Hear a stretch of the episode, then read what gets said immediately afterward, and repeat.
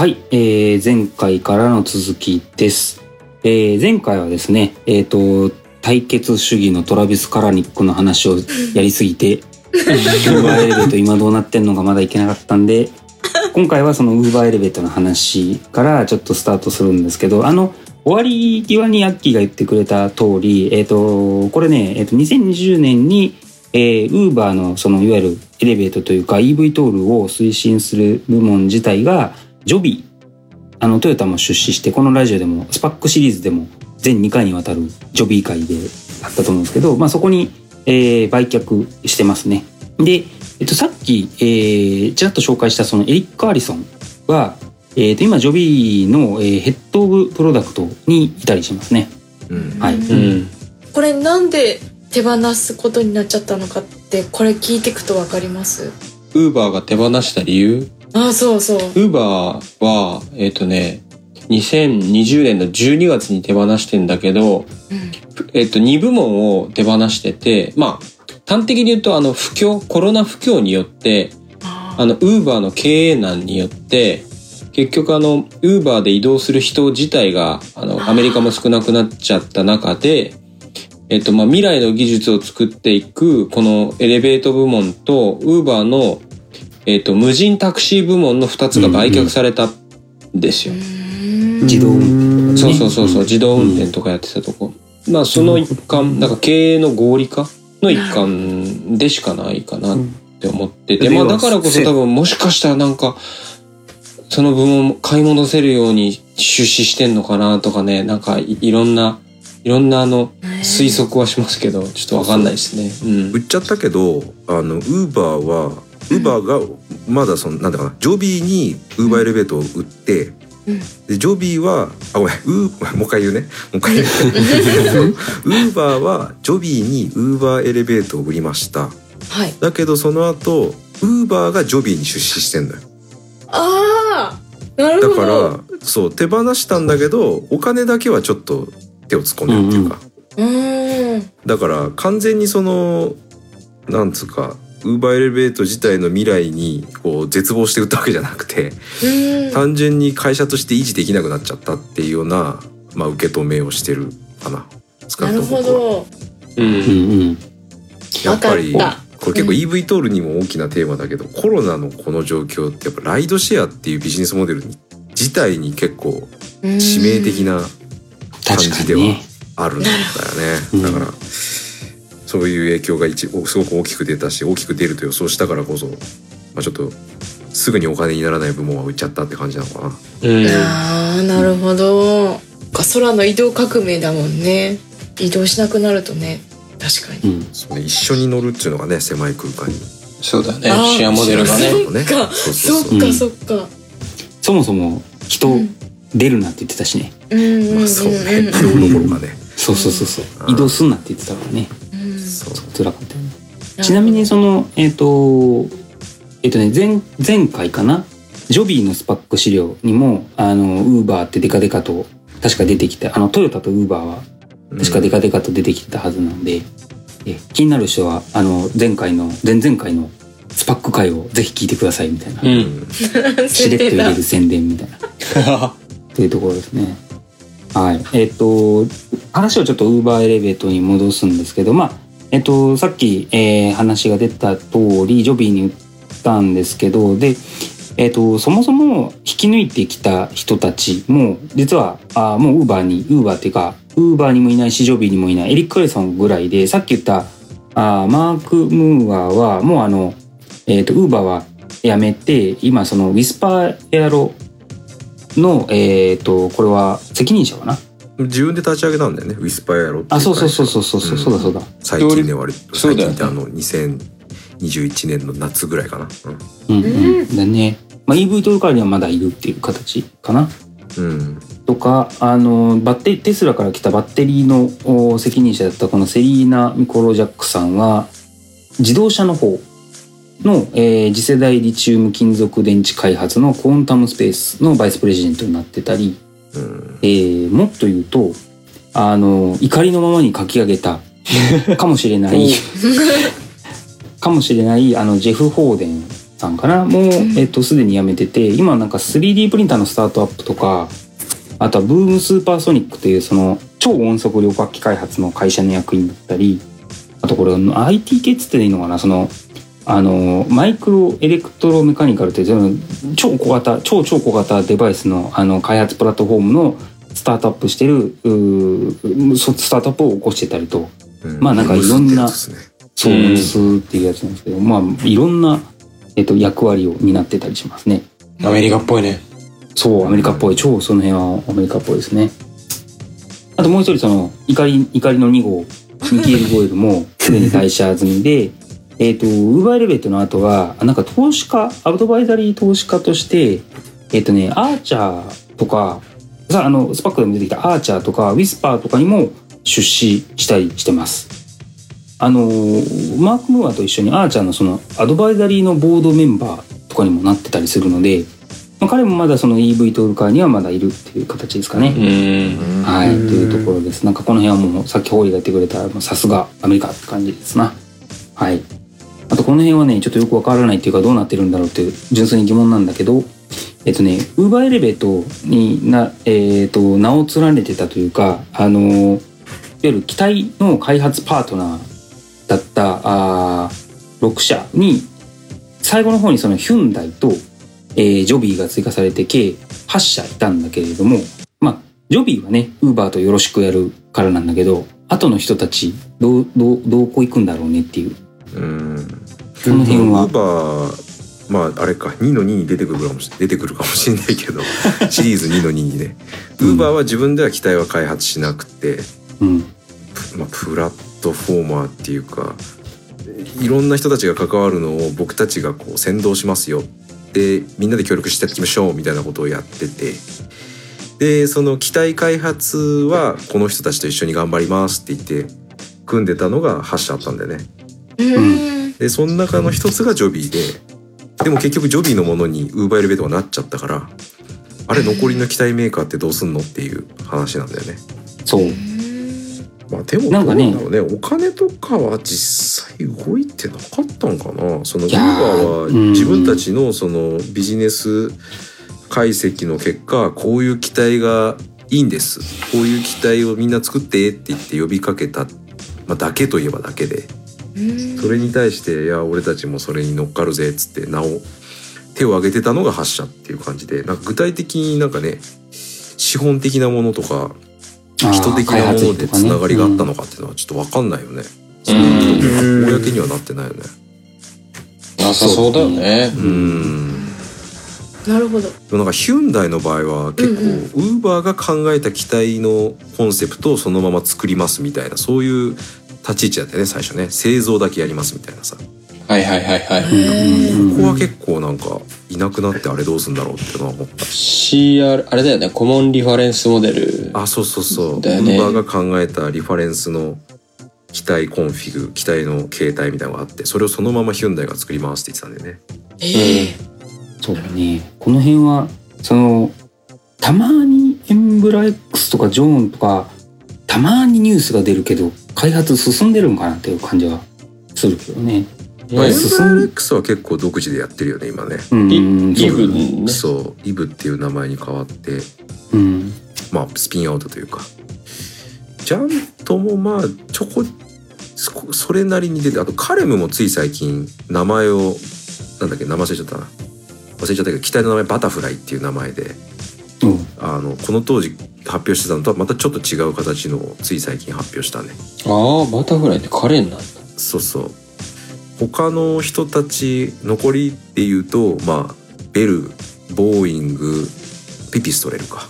うん。この人たちはちょっともうあんまり、まあ、ボーイングはウィスクにお金を入れてウィスクとしてやってるけど、うん。ベルとピピストレルはもう友人の EV トールはちょっと力抜きますって公式に言ってるんだよねううん。ん。だからもう友人の EV トールの話は彼らからは出てこないね今ね。えこのウーバーエレベートが売却されてから？あーいやピピストレルとかはその前かな。ボンベルもその前だよね多分ね。あー。まあいずれにせよコロナでじゃなくても。うまあそれもあるだろうし。あごめん。でもわかんねえな。コロナの前かとかわかんないわ。とやっぱそう簡単じゃねえって思ったのはあるんじゃないかうな、んね。うん。現状ではやっぱジョビーが一番先行してるよねそうだね当時も当時もやっぱジョビーが一番先行してたのかな？うんまあな、まあ、難しいけどね何を基準にするかでもうんやっぱジョビーは長かったよねその EV トールっていう言葉が出てきたりとかっていう中でもう 10, 10年ぐらいやってる会社だからそうね。早かった。AFS とかでそういう話をしだした時とかもやっぱ一番最初にいたのはジョビーだったみたいだし。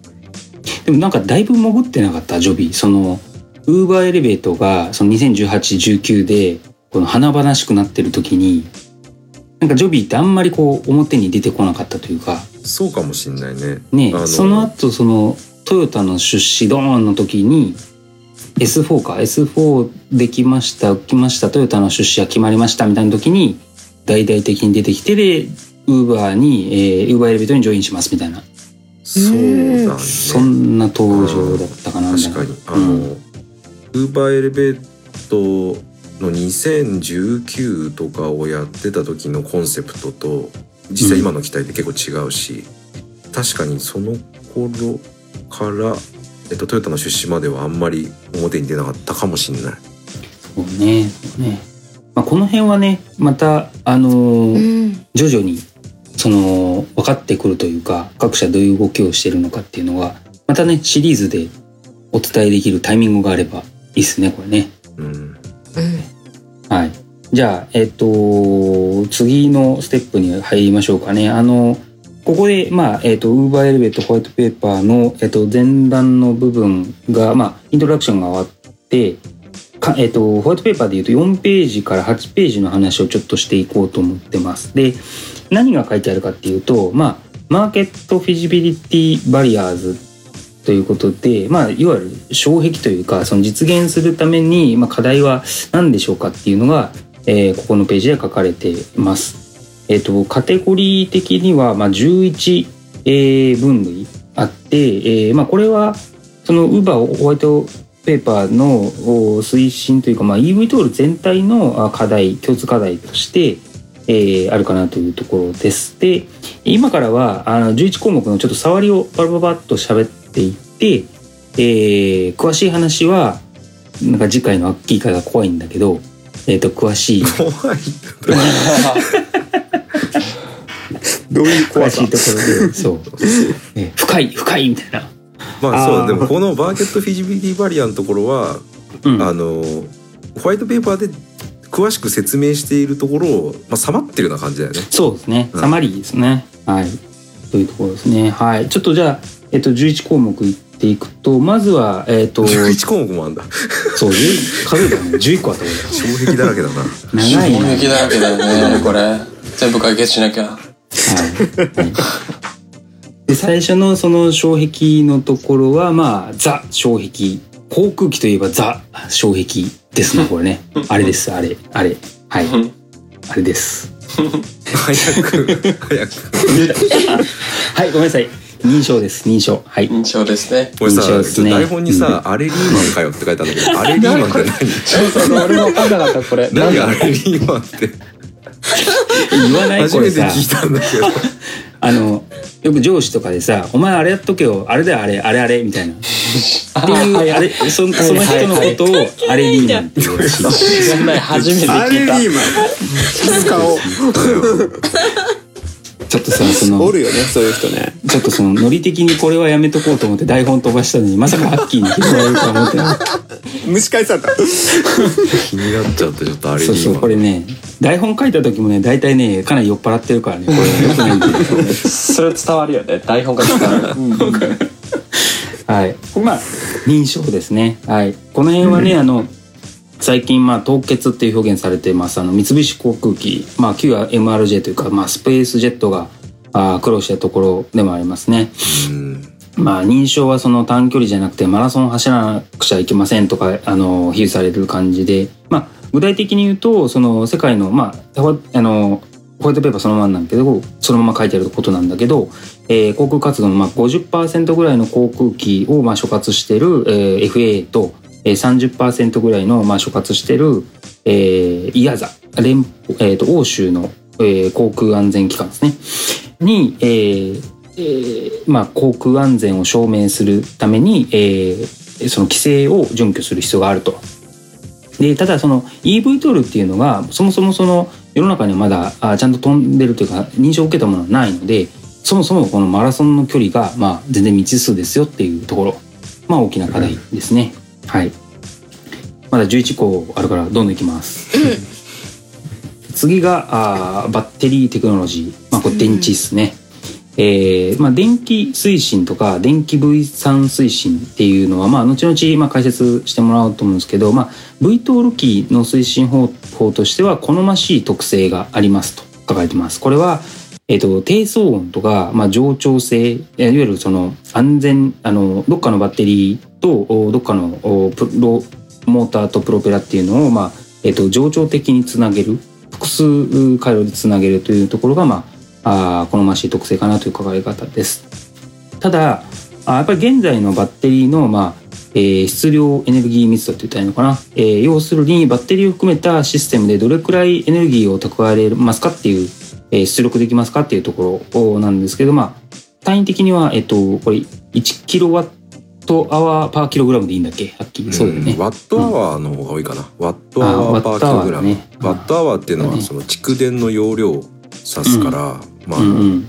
容量だよね容量だね1キログラムあたり貯められる電力の量ですねうん。システムとしてね。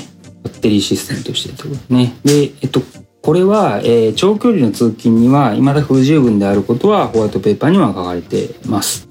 うん、通勤ってだよね、うんなんかそもそも通勤をユースケースとして結構 EV トールのユースケースとして想定してるからまあ長距離の飛飛行だよね実質あ、そうだね。飛行だね。航続距離を十分確保、長距離の航続距離を確保するほどバッテリー技術が進歩してないですっていうのは認めてるってことだよねホワイトそうそうそう、その通りですね。で、他にも、そのバッテリーの、まあ、充電速度。えーまあ、これはその、いわゆる高頻度のライドシェアをサポートするにはちょっと遅すぎますとか、うんあとはサイク、うん、電池自体のサイクル寿命とか、その電池全体のコストとかがまあ課題ですよということが言われていますね。これって航空機とかってエンジンメーカーとかあったりするように EV トールの電池はこれみたいなのって特化してバンバン作られて共通この機体とこの機体共通でとかってなったりはなかなかしないんかね。今のところそういう河川的にみんなここにいたいは感じにはなってないねうんうん機体メーカーさんがそこも全部やるってあいやいや。えっとねバッテリーメーカーはいる。機体メーカーが自分でバッテリーを作ってるパターンは、まあ、ジョビーは自分でやるって言ってるけど、うんうんあのどこまでやるかっていうのがあって、うんうんうんうん。例えばそのちょっと話長くなっちゃうかもしれないけど あとでバッテリーだからセルって言ってその最初の単位がセルっていうパックみたいなやつがあるんだけどそれをこういっぱい束ねて一つのバッテリーにするんですよ。ある電圧うんある電流が出るバッテリーにすると。でそれをさらに筐体その壊れないように箱詰めしてうんうん。で充電そのお充電とか放電をコントロールするシステムとかを入れてでバッテリーの製品としてやようやく一個できるんだよね。うんうんで例えばリリウムなんかはうん。セルは買ってきますと、うんうんそれを自分たちでパッケージングします、うんうんうん。とか。セルイコール乾電池みたいな感じだよね。うん炭酸の乾電池いっぱいか買ってきて、それ並べるみたいな、そんな感じなのかな？まあそうだね。うん、だだいたいやっぱセルはねあのあんまり世界中見てもあんまメーカーはいなくて、大体の EV トルメーカーは多分セルは少なくとも外から買ってくると。思ううん。だけど最近例えばアーチャー最近っていうのは2021年8月ぐらいにアーチャーが EPS っていう会社と組みますって発表したけどそこはえっともうバッテリーシステムとして多分納品するようなことになると思う。じ実際にバッテリーシステムを売ってる会社だから。うんうんうんうんうんだからシステムごとで買ってきちゃう EV トルメーカーもあればパッケージングは自分でやりますってメーカーもあれば、うん。まあセルから作るっていうのはあんまりいないんじゃないかなと思うけど、いろいろまだ全然こうなんだろうなサプライチェーンがあんまり確定してない感じですね。うん。う。ん。分かった。うん。よくね、ネットではあの、テスラが早く来いみたいな、ああうんテスラがねね EV トールメーカーとしてね。やってくれるんじゃないかみたいな期待がありますけど、うん。まあ、どうなることやらって感じですかね。うん。まあテスラもねパナソニックのセルでしょ？う。うん。ん。自分でセルは作ってないからね。うん。あのテスラさえと言ったらあれだけど。だからまあセルからっていうのはなかなかちょっとケミカルな世界なんで、うん。あまたちょっと守備範囲が違うのかなって気はする。うんうんううん。ん、はい。わかいいりましたですかね。あの、11個中、今2個が終わってます。ちょちょ、あと何分でいける？えーはい、ちょっとペース上げていきましょうかね。行きましょう行きましょう。えあの台本に突っ込むのは禁止でお願いします。そうそう。で突っ込んで突っ込んで大丈夫。はい。あの次あと Vehicle Efficiency ということでこれエネルギー効率ですね。あのまあ本書であの超悪者になってるヘリコプター。ですけど、まあ、やっぱりエネルギー効率というか、まあ、燃費がめっちゃ悪いので、まあ、大規模な運用には経済的には適さないと。まあ、これは、まあ、認めざるを得ない事実ですかね。なんかぜ、ジミーが全然喋ってくれないけど。いやねえねえエコだよヘリエコだよ飛び方によってはえ どっかの回で燃費が悪いって断言してたと思うけどうんしたねしたね でまあえっとこれはですねまあ燃費悪いのはヘリコプターの特徴でもあるんですけどえっと分散型電気推進あのまあ DEP と言われて Distributed Electric Propulsion なんですけどえっとヘリコプターの edgewise rotor 飛行の基本的な限界をまあ回避する VTOL 機を可能にすると。翼はローターよりもはるかに高い効率と揚力を提供するため大幅な効率改善が可能と書いてあります。本当かよって感じですけど、うんまあそう書いてるんです。難しいよね。そうなんでしょうだからアッキーが、アッキーが解決してくるよね、後でね。まあ、ね翼はローターよりもはるかに高い効率で揚力を提供するのは事実だよねこれ、うん固定翼機の方がヘリヘリコプターよりいいって言ってるのと同じだから、うん、うん。うんそこはそうだよね。うんうん。まあこれ後々やりましょうかね。うん。それから、えっ、と、次が、あービークルパフォーマンスリライアビリティ。これは機体の性能と信頼性ですね。で、えっと、ライドシェアリング。で、今回、まあ、使おうとしてるライドシェアリングのユースケースっていうところで考えると、えっと、乗客が、まあ、リクエストして、えーリクエストしてから、えー降りるまでの総合的な時間を測定して、それを最小化する必要がありますよというところです。で、これは、えっと、機体の性能、主に、えー特に巡航速度と離着陸時間とシステムの信頼性、これはまあリクエストからピックアップまでの時間に、えー両方に左右されますと。要は、あの、天候の変化に対するロバスト性、いわゆるその強靭性というか、まあ、どんな天候でもある程度飛べないとダメですよねっていうことで、まあ、その課題を解決する必要がありますというところです。で、例えばここ解決できなかったら、あ特定の地域、まあ、多分雪をが降ったりそのアイスアイシングコンディションってまあ AV トルラジオでも何回か出てきてるけれどもそういう部分でまあフリートが停止してしまってっていうかその機体が運航できない状態になってしまってっていうところが起こりうるって感じですかね。はいまあ、気象条件はねヘリコプターでもあの課題でもあるのでこれはまあ EV トルに限った話ではありませんが、まあ、課題として、えー設定されてます。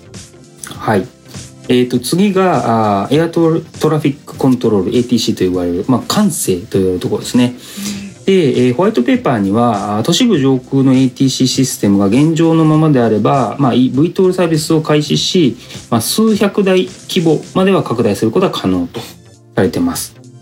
例えばサンパウロではすでに1日数百台のヘリコプターが飛行していてと VFR これまああーいわゆるこのパイロットが視界を確保するできる状態状態で飛べ飛べる VFR という飛行形態なんですけど、えー、とそれはその時ではパイロットは ATC から独立して飛行することができて、えー必要に応じて既存の ATC システムを活用して IFR いわゆる計器を見ながら飛行することもできますと。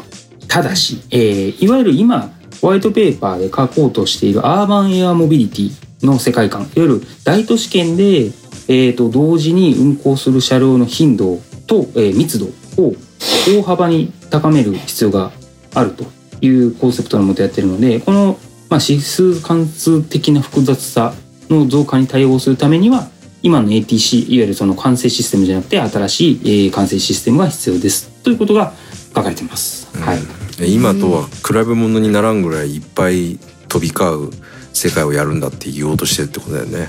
そうそうどんどんどんどん飛び交う世界にしようとすると今のでは不十分ということでね。そうだね。だ VFR ってさっき出てきたのはパイロットが自分の目で安全を確かめながら飛んでいくってことだから、うんそれだと要はに人間の判断とか人間の能力でこの同時に飛べる数っていうのがこうキャップされちゃうんだけどそれを例えば外部からコントロールしたりとかその機体同士が自律的に安全的安全なこう車両間隔を確保したりとかあるいは障害物を避けたりとかそういうことを自律化していかないとこの UAM アーバンエアモビリティって言ってる世界で想定されるようなたくさんの飛行機がこう飛んでる世界は実現できませんそういうことを言ってるんですね。そのためには新しいそういう管制システム ATC システムが必要だっていうことだね。そうですね。はい。なるほどじゃあ次行きましょうかね。はい。コストアフォアフォーダビリティということで、えっ、と、またまたこう登場する悪役のヘリコプター ですが、ちょっとあの、台本見てなんかクスクス笑うのやめてもらっていいですか？読む先読むねこれね。あの大規模な輸送サービスの一環として、まあ、運用するには非常に高価ですとヘリコプターは。要は高いんですねヘリコプターって。エネルギー効率が悪くて維持費も高くて騒音も大きいから、まあ、都市部で利用するにはちょっと制限がかかりすぎますと。でえっ、といわゆるその民間機とヘリコプターの民間機の生産台数はだいたい年間まあ1000台ぐらいなので、えースケールメリットが全然ないですと。で、えー機械的な複雑さあではなくて、まあ、デジタル制御された、まあ、シンプルで静かで、えー運用効率の高い機体が必要だ。つまり eVTOL が必要だ。っていうのがあー言われてますね。はい、うん。そうなんでじゃあ二分。なんでクスクスしたかっていうと、なんかザ悪役ガーゴイルも真っ青。かっこ最近新エヴァン新エヴァを見てなんか懐かしくなって不思議の海のナディアとかなんかね書いてあるんですよ。でちょっとみんなクスクス笑っちゃいましたすいません。これね編集さんこれカットでお願いします。カットねカット深夜のねテンションが伝わってくる。書いてある書きっぷりだね書いてあるね。ナディア、ナディアの話しようや、ナディアのや話。るよ10分くらい使うよこれマジでナディアの話で。そんなに？そんなに？ちなみに僕見たことありません一回も。え嘘マジで？ない。もう言われて絵すら浮かんでこないぐらいちょっとあナディアえーナディア素人です。あのね海底2万マイル好きだったら絶対好きだよ。海底2万マイルもちょっと乗り物でしか 乗ったことがあとなんだっけシコルスキーの回で紹介したことしかないよやばいなこれ別そうそうそうそう別会が設けられそうだなこれはうん、ナディアじゃあな番外編ナディア会でいきましょう。はいやめときましょう。はいじゃあどんどんどんどんあとあともうちょっとでもないなはい行きましょう。はい。セーフティのセーフティ安全性ですね。えっ、と機体だけじゃなくてこれは運用の安全性も含んでます。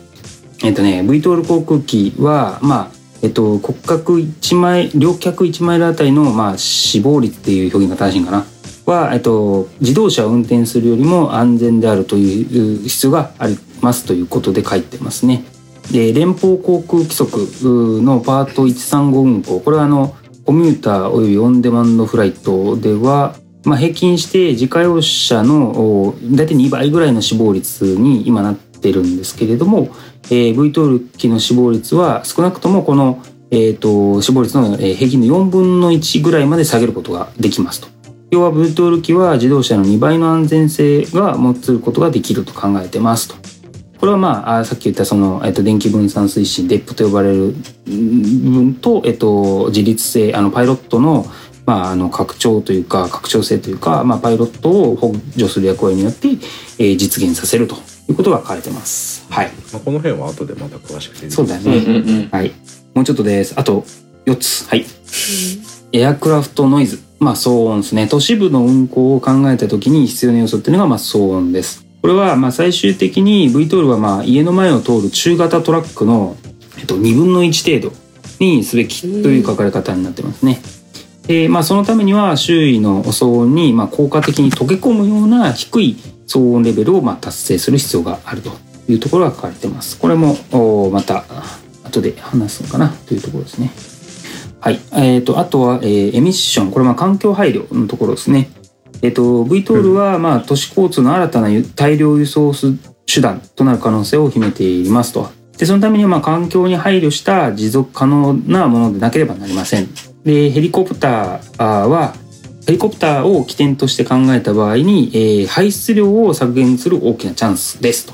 まあ、あーヘリコプター超悪役っていうのはこういうところをね見ると、ねそう思う本物やろね。うんうんでまあ、運用時に発生する排出量を、まあ、運用時発出排出量と、えー VTOL のバッテリーを充電するために、まあ、電力生産を含む輸送手段に関連する、まあ、エネルギーのライフサイクル全体に考慮した、えーライフサイクル排出量の考慮が必要だなということが書いてます。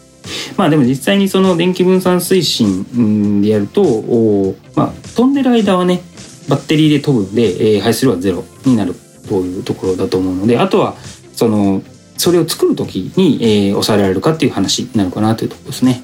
はい。あと2つです。 Vertiport おー Vertistop、えーそれからインフト Infrastructure in Cities ですね。まあ、要は離発着場です。これは、えっ、と、いわゆる VTOL を都市で展開する、えっ、と、まあ、最大の障壁は、まあ、着陸パッドを設置する場所があ十分にないですというところです。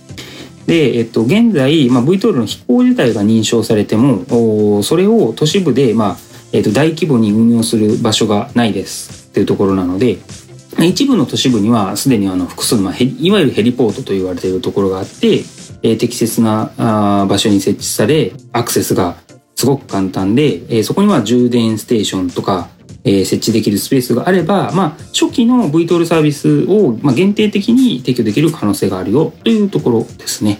うんまあこの辺もおいおい話が出るかなってところですね。はい。で最後はあーパイロットトレーニングです。まあまあパイロットですね。いわゆるそので FAA の規則の中で、えーパイロットになるためにはすごく訓練に時間がかかりますと。例えば VFR の場合さっき言ってた有視界飛行の場合は500時間、えー IFR 景気飛行の場合は、えー1200時間の操縦経験が必要ですというところ。まあ受験勉強みたいな時間がかかる感じですね。うんはい、そんでもってあのオンデマンド VTOL サービスがまあ拡大すると,、えー、と当然パイロット自体の必要性も高まるんですけれどもこういうすごく時間がかかるような要件では、まあ、資格のあるパイロットが不足してあの市場の成長がまあ阻害されますよということが書かれてます。で理論的にはあーパイロットのそのおオーグメンテーションっていうかそのいわゆる拡張性技術によって、えー、とスキル自体があーまあ軽減されてそれによってまあ訓練があー短縮され、えー短縮させましょうっていう取り組みもまあ紹介されてたりしますね。まあ、簡単に運転できる飛行機にすればパイロットの訓練も減らせるでしょうと、そうですね。ボタン一つでみたいなイメージね。なるほどね。目安で言っていくと、ヘリのパイロット大体年間、まあ平均やと思うけど200時間ぐらい。っうん。て考えると IFR の場合は6年ぐらいいるってことやね。ええだ訓練ね IFR 取ってもね。ー、長い。めっちゃ長いね。訓練期間、うん。小学校ぐらいだね。小学校小学校。そうやなまあ、単純に割れへんかもしれんけどそれで、まあ、でも目安は大体6年とか5年っていうのはよく言うよね。ああそうなんだそうやね。毎日1時間乗ったってね4年ぐらいかかるもんね。年間300日1時間乗ってる せやね。はい、というところがまああー最初の下りになりますね。はい。なるほど。はい。本当これから多分今うん。バーって聞いて、あれ？わかんねえってなった部分もあった人いると思うんだけど、まあ、この後結構それぞれの項目について細かく話していくって感じだよね。まあ、最初はの収まって全体の内容を説明してる部分になってるねここはね。そうだね。ね。あのビデオね。実現するためにああ、そう。うん。うん11個解決しないとダメですと。いう、うんうんそういうことですね。あのビデオであのウーバーウーバーのねあの女性の働くママが乗るというあの世界観を実現するにやったやつですけど。うんうんうんこの前回かな？の序盤で言ったウーバーが公開したビデオだよね。うんうんうん。そうだからこのホワイトペーパーってそのできますって別に言ってないんだよね。なんかやっぱこういう世界を実現したいそのためにはこういう課題をクリアしなきゃいけないっていうそういう内容になってるんだよな。そううん。うんこれだからねウーバーがどんだけ頑張っても、うん、無理だっていうことところをまだお願いしなきゃいけないってことだもんねこれね。そうだね。期待を自分で作れるわけじゃないからね。うんうんうんうん。うん。それはまあ本当ね日本でも一緒っていう状況ですよね。うんうんうん、確かまあなんかでもすごい面白いよね。そのなんかに。なんて言うんだろうな。課題をこうみんなに見せる、まあ、そのその先にはこんなすごい世界があるんだよってこう見せることでみんながこうよしじゃあそこに向かってこうってなったっていううんなんていうのあんま僕他にこういう例というか、まあ、知確らない。かにね。ううんん。ムムーンショットっていうかな、アポロ計画とかそんな感じするけどね。ああ、でもひ広くは多分その問題ないけど、月に行くぞって言った後、多分ブワーってこう構造分解して課題が並び立てられて、そのめっちゃ難しい問題を解きたいっていう人がこうババーってこう解いてやったって感じだそうよね、きっとだねね。確かにね、うんそのそうだね。確かにビジョンをバーンって出すっていうのはその今までと同じっていうか似てるかもしれないね。確かにね、うん。うんうんうん。これはまたそれで課題をちゃんと明確にしたことでその例えばアポロみたいに国がボーンってやるんじゃなくてなんかいろんなプレイヤーがこうあじゃあお俺やりますみたいな。俺それ頑張りますみたいなこう集まってきて、こうコミュニティが出来上がっていくみたいなのがなんかうん面白いよね。う。うんんうんそれでこうやってラジオをやり出す人とかがこう出てくるわけじゃん。確かにね。まあまだハマった。まあまあと、あと、あれだよね、その、ウーバーが、その航空業界に入ってきたっていうのもなんか、いいよね。その、例えば NASA とか、ボーイングと、まあエアバスもやってたね、エアバスはやってたけど、まあ、そういうその、ゆる航空業界にいた人がこっちに来たんじゃなくて、いわゆるそのテック系というか、の人が航空っていう業界に目をつけて、えー入ってきてくれると、その航空業界盛り上がったよね。盛り上がってるよね、みたいな。うん、そうかもね。それはあるよね。はい。というところですかね。はい。40分になりそうです。はい。というところで、えっ、と、とりあえず触りの部分は、えっ、と、大丈夫かね？これあの、英文の、まだ8ページしか終わってないけ 頑張ろう。90何ペど、ージ頑張りましょう。うんうん。はい。じゃあ、えっ、と、第2回はこの辺にして、えっ、と、第3回からは、その、ちょっと具体的な、まずは機体の話かな？を、えっ、と、掘り下げていく回にしたいと思います。はい。じゃあ、第2回はこの辺で、えー終わりたいと思います。はい。じゃあ、お疲れ様でした。また来週。はい、ありがとうございました。お疲れ様でしたバイバーイ